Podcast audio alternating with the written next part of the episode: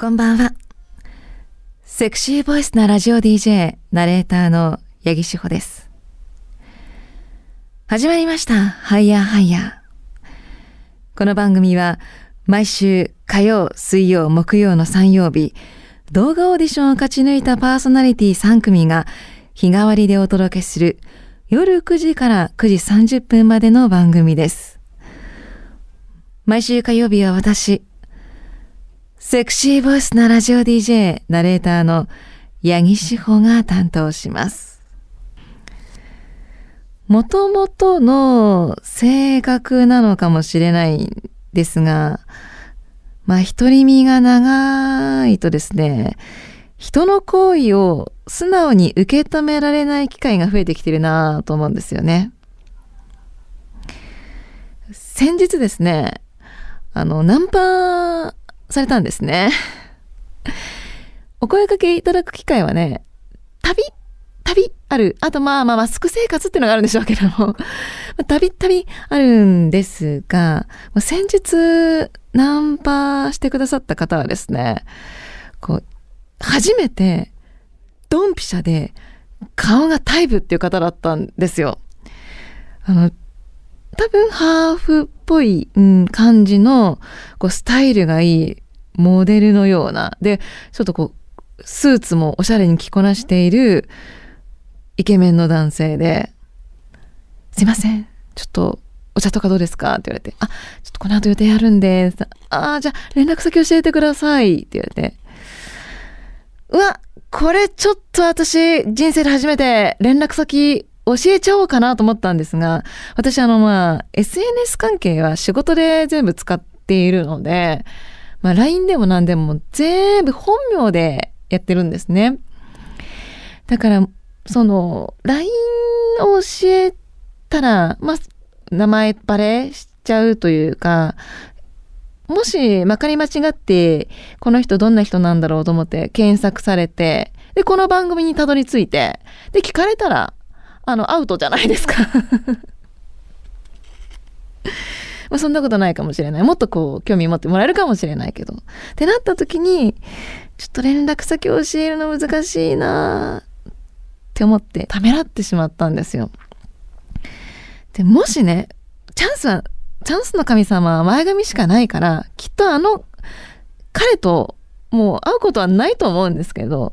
もし次、わあ、この人ドンピシャタイプだって思った人から声をかけられて、連絡先教えてくださいって言われた時のために、どうしたらいいかなと。じゃあなんか、もし正直あれだけど、その ナンパされた時に教える用の、なんかその無難な、何かあった時のための、あの、本名じゃないあだ名のね、その SNS を作っておこうかなと思ってるんですけど、私本人と遠くないけど遠いみたいな、そういうこう、ちょうどいい名前なんだろうと。あの、普段、こうね、ヤギちゃんとか、志保とか呼ばれるから、ないんですよ、そのちょうどいい感じのあだ名がね。で、こう、言い慣れてないあだ名だと、なんかこう、ポロッと本名を言ってしまいそうだから、その加減をし知りたい。知りたいというか、誰か考えてほしいんですね。そしたら、あの、その、ちょうどいい加減の SNS をこの仕事にたどり着かないちょうどいい感じの難しいですね。もうなんか、そういう時に、なんで私この仕事してるんだろう、本名でって、こう、後悔することがありますね。さあ、番組では皆さんからのメッセージを募集しています。メッセージは CBC ラジオハイヤーハイヤーのホームページにアクセスして番組メールフォームからお送りください。収録なので、すぐに番組聞いた後に送っていただいても、ちょっと紹介が先になるかもしれません。ぜひツイッターではハッシュタグハイヤーハイヤー火曜日で感想もつぶやいていただけると嬉しいです。それでは八木志保がお送りする CBC ラジオハイヤーハイヤー火曜日。この後9時30分までお付き合いください。ふ、り、め。この番組、いろいろなメール募集コーナーを設けておりますが、この時間は何でもあり質問、意見、やってほしい企画、聞いてほしい話などなど、何でもありのフリーメール、フリ迷惑となっております。可愛らしい一面もあるんだよっていうね。こちらは三重県の匿名希望の方ですね。通信の方、ありがとうございます。八木さん、こんばんは。いつも楽しく聞いております。先日、両親の金婚式のお祝いということで家族で食事をしました。その帰り、車のラジオから、ハイヤーハイヤー火曜日の CM。なぜでしょう？両親に聞かれるとまずいと思ってしまいました。かといって急にチャンネルを変えるのも不自然。どうしようかドキドキしていましたが、幸い後部座席で話し込んでいたので、ラジオには特に気づかず、はあ、よかった。CM でも気まずいですか？気まずいかもしれない。私もあの CBC ラジオさん聞いている時にたまたまハイヤーハイヤーの CM を聞いてちょっと色っぽく感じるかも。でもね、番組のコンセプトを伝える意味では、すごくこう番組の雰囲気をギュッと凝縮した CM ですけど、なんか番組の CM だけでも、ちょっと、あら、やだって思っていただけるっていうのは、それはなんか嬉しいことかも。嬉しいことですよね。気まずくしちゃってごめん。まあ、つ、でもまあ、ね、あの、次からは、今度この番組を聞いてみようよ。と ご両親と一緒に。番組本編をねあの家族で楽しんでいただけると嬉しいです。これ教養番組ですから。大人の真の教養番組ですからね。続きましてはこちらですね。軽い方形のシャーさん愛知県の方ありがとうございますコンドーム世界各国の愛称。突然ありがとうございます。愛のグローブやら防弾チョッキやらみだらな袋やらいろいろあるけど、僕が気に入った愛称は、フランスではイギリスのレインコート、ポルトガルではビーナスのシャツ、そして一番笑ったのはアイルランドのジョニー。まあ、ゴンドームって、行々しいし、ゴムって呼ぶのもプロっぽくってなんだか嫌だ。これからはジョニーと呼びましょう。なんかジョニーって言うと、男性器っぽい感じもしますよね。まあ、コンドームって今いろいろな種類があるじゃないですか。で、その女性の体をいたわったその潤滑剤、ゼリーがこうたっぷりこう塗られているものもあれば、その男性の体をいたわったものもあって、その男性でもやっぱそのゴムアレルギーの方っていらっしゃるんですよね。で、私あの実際そのゴムアレルギーの方とご一緒したことがあって、終わった後に赤く腫れてたんですよ。え、なんでだろうってなって、なんかよくよく調べたら、ちょっとそのゴムアレルギーだったってことがあって、で、そういう方は実は結構い一定数いるからそのメーカーによってはそのアレルギーノンアレルギーというかアレルギーフリー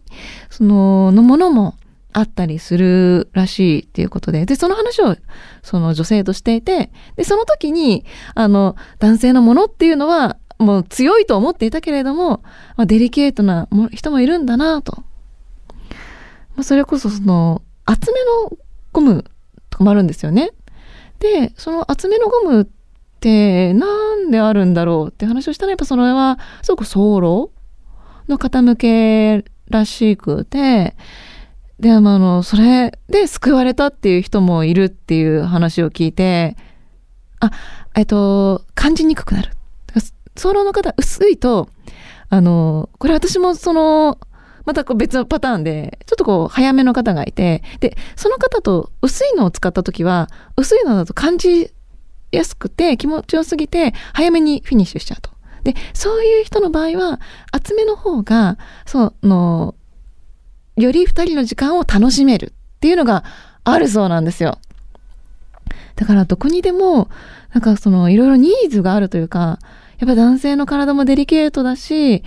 その体を考えたアイテムってね、コンドームでもあるんだなーっていうのをね、最近学んだんですよね。まあこの相性、各国の相性も面白いけれども、その種類もなんかいろいろ試してみると、なんかね、二人のまた愛が深まる結果になるかもしれないですね。そして、こちらはですね、ヒカルンさん、ありがとうございます。三重県の方ですね。婚活パーティーの司会をしています。そうですか。八木さんにオーラがないとかいう男性失礼すぎ。背負い投げ ありがとうございます。あの、女性の方なんです、この方ね。あの、婚活パーティーに来る方々はいろいろ女性を見渡して帰ろうとする男性、お母様に行ってらっしゃいって見送られる息子、各30代、などいろいろ、ほんと、コントかって突っ込みしてしまいそうです。今日も楽しい放送ありがとうございましたということで、放送終わりにくださったんですね。うーん、私も婚活パーティーの司会って1回、2回ぐらいしたことあるかな。まさにその、あの、多分、もう自信があるんでしょうね。その、男性ですけど、ッと来て、好みの女、いいねえな、みたいな感じで そんな、あの、私、多分ね、あの、そういう顔はしてなかったと思うけど、私のその時の態度を見て、その心の声を読んだ。そうそう。いや、でも本当にもう、えー、なんか、ここ、外れだぜ。みたいな感じで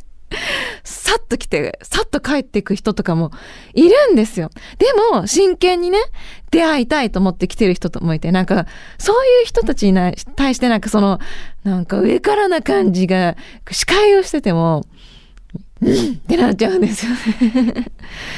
頑張ってる人のこと考えてよって思う。ね、それこそ逆に、その、なかなか踏み出せなくてね、それこそお母様に見送られる方とか、私は見たことないけど、まあ、いるんだろうなと思うし、まあね、ヒカルさんもいろいろな人を見てきたんでしょうね。で、きっとそれで結ばれた人たちも見てきただろうし、ね、結ばれた人を見ると幸せな気持ちになりますよね。なんかまた何かあったらエピソード送ってください。こちらは、オニオンズさんですね。愛知県の女性の方。はじめまして。性の悩み、いろいろあります。私は40代を過ぎてからの方が、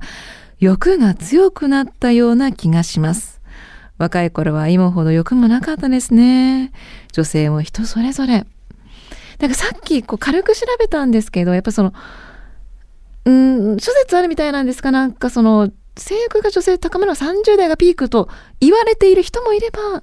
高まる人もいる。これは本当やっぱ人によるのかもしれないですけど、やっぱり女性ってそのホルモンバランスがね、年齢によって変わってきて、ある程度年齢をいって更年期とか迎えると、やっぱちょっと女性ホルモンがちょっとこうね、減ってきて、で、男性ホルモンが女性もあるから、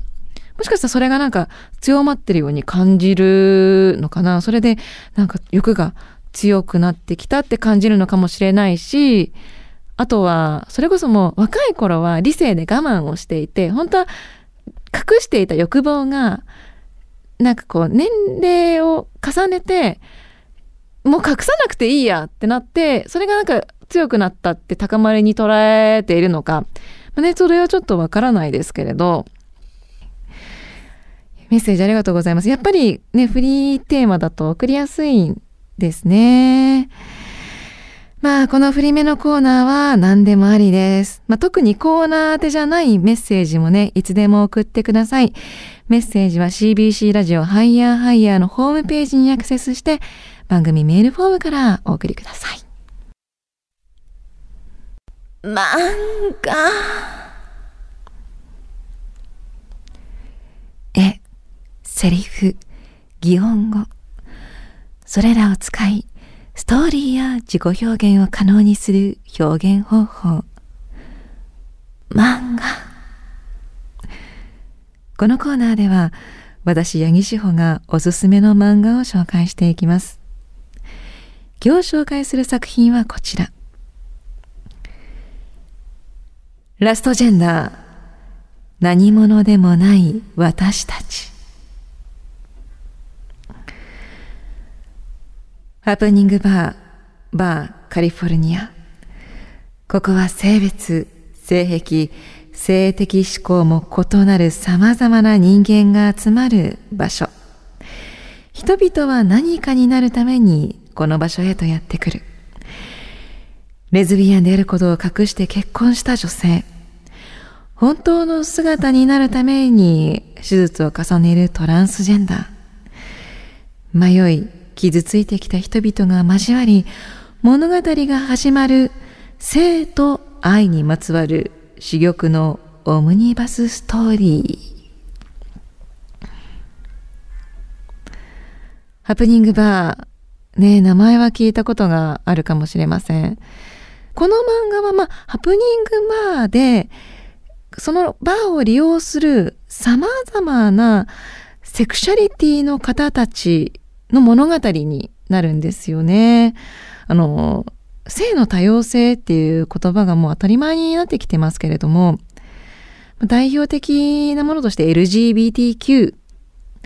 ていう言葉多くの方に知られるところになりましたが、実はこのセクシャリティっていうものは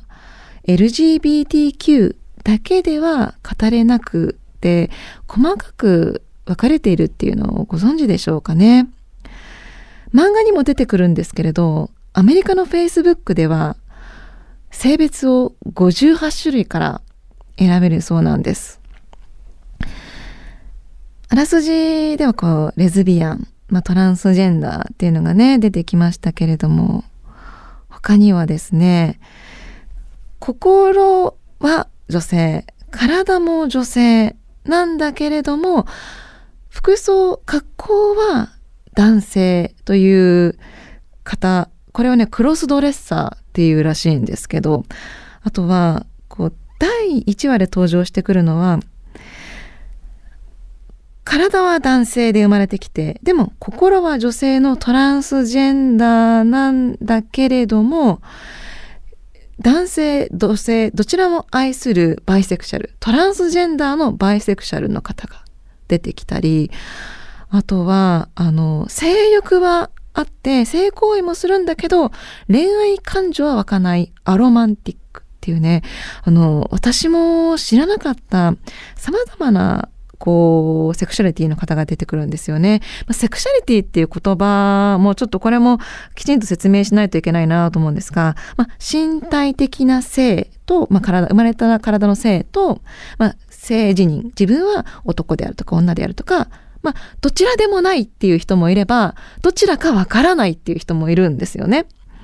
で、まあ、あとは誰を好きになるか、どういう人を好きになるかっていう性的思考と、まあ、性表現。まあ、そういうのをこう複合して、まあ、セクシャリティと言うんですけれども、まあ、ここには本当に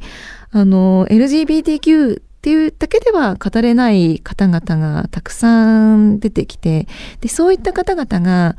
自分というものはどういう存在なのかっていうことを悩みそして自分を見つけつつ周りから誤解を受けながら、でも、こう、前に進んでいくっていうストーリーなんですよね。こう、バックグラウンド、この漫画ではすごく丁寧に描いてるんですよ。あの、1話完結のオムニバスではあるんですけど、その、登場人物がこうね、どんどんこう、つながっていくような物語だったりもして、だからより深くその人のことを知ることができて、きっと多分共感できるなっていうこともあれば、なかなか共感できないっていう部分もあるかと思うんですけど、でも自分が知らないいろんな人がいるとか、自分自身は何だろうっていう悩んだ時に、なんかこの作品をすごい読むと、そういったセクシャリティの面で読むと、すごい何かしらの発見というか、うん、あの、ヒントになる作品なんじゃないかなと思うんですよね。こちら、あの、もともとはイブニングで連載されていた作品で、えー、完結しています。全3巻と、あの、パッとこう読むことができます。あの、まあ、そういうこう、性的なね、行為のシーンもやっぱりあるんですけれども、そこに至る過程にもね、そのストーリーがあるんだっていうのも、あの読み取ることができるので、すごいこう深い内容になってるんじゃないかなというふうに思います。あ、多様性ってこういうことなんだっていうね、ことをね、学ぶきっかけにもなるんじゃないかなと思います。ということで、今日はラストジェンダー、何者でもない私たちご紹介しました。次回はどんな作品を紹介するか、こうご期待。エンディングです。こちら。さざなみーなさん、岩手県の方ですね。一関市、ありがとうございます。クイーン、こんばんは。妻がエッチな音声を聞きながら寝落ちをしていることを知りました。そんなものがあるんですね。ちなみに寝たい時に眠れない場合、私はエッチなことを妄想するようにしています。そうすると眠れます。まあ、その寝る前に一人でするのも、それこそリラックス効果があるっていうふうにね、言われている。これはね、あの、いろいろなお医者様もそうやって言っているので、エッチな音声を聞きながら寝るっていうのも多分ストレス解消なんでしょうね。ちょっと話がそれますけど、あの、私以前、同人誌の大手ダウンロードサイトの方と、えっ、ー、と、お話をしたことがあって、その、同人ラジオドラマってあるんですって。えっ、ー、とですね、まあ、いろいろありますけど、ちょっとこうね、あの、18金のものとかあるじゃないですか。それのラジオドラマ版みたいなものがありましてですね。それを、まあ、販売もしているらしいんですよ。ダウンロード販売をね。で、それは、あの、日本人の方もやっぱ日本語で喋ってるから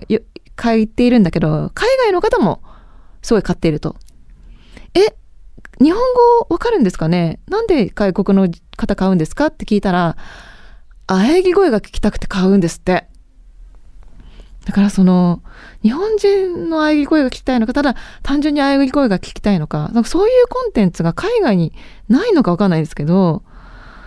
なんか世の中いろいろな需要があるなっていうか、それこそ性的思考って人それぞれなんだなっていうことをね、感じました。うん。さあ、明日のハイヤーハイヤー担当はお笑いコンビ、スナイパー祈祷の二人です。ここまでのお相手は、セクシーボイスのラジオ DJ、ナレーターの八木志保でした。次の夜まで。See you!